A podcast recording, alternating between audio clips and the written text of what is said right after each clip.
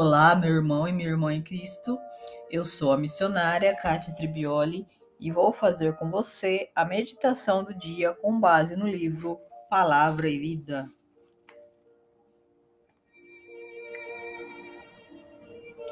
A palavra de hoje está no Evangelho segundo São Marcos, capítulo 8, versículos de 14 a 21.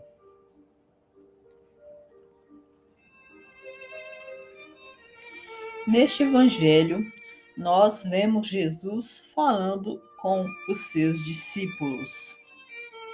Jesus observou que havia um único pão juntamente com eles, então aproveitou para advertir aos discípulos: abriu os olhos e acautelai-vos do fermento dos fariseus e do fermento de Herodes.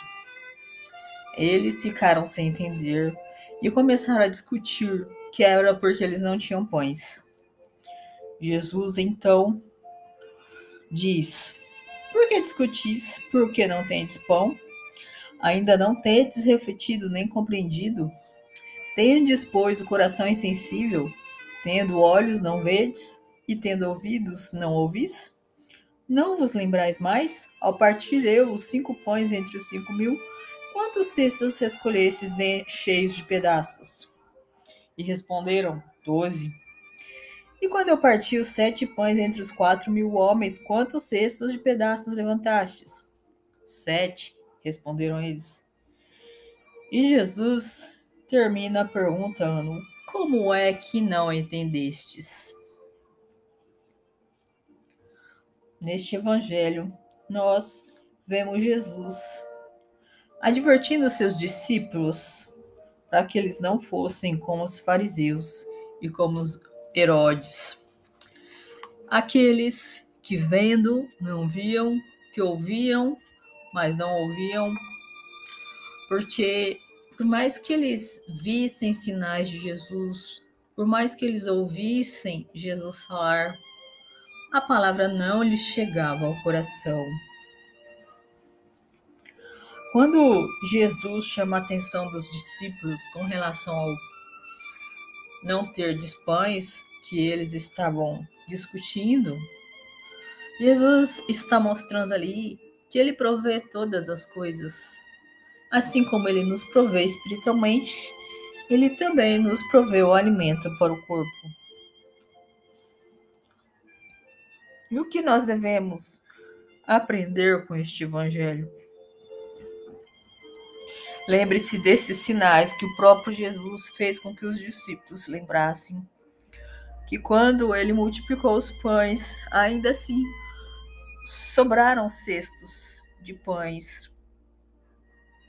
Porque tudo que Deus faz é perfeito. Porque Deus nos provê e nos provê em abundância tudo que nós precisarmos. Portanto, meu irmão, minha irmã, Abre seus olhos.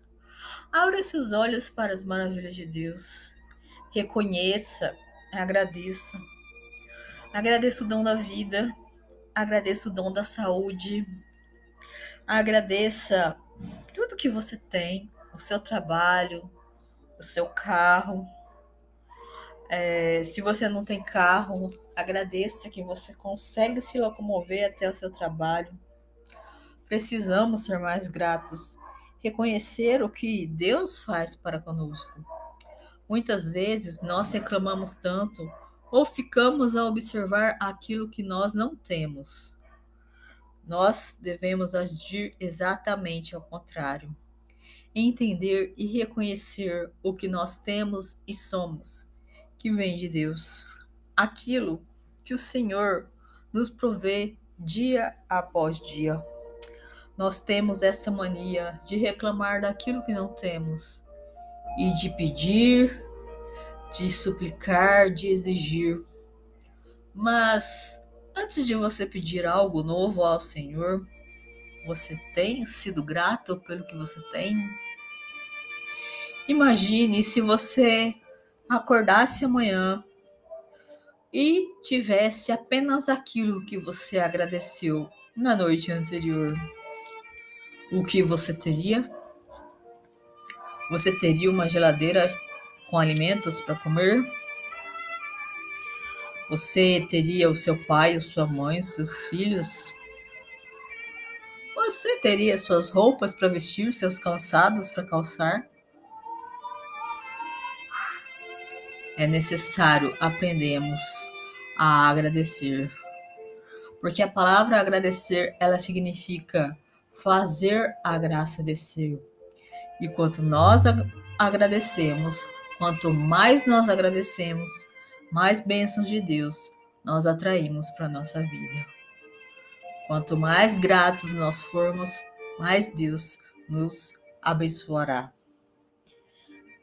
Que esta palavra possa tocar o seu coração. Fique com a paz de Cristo e a proteção de Maria.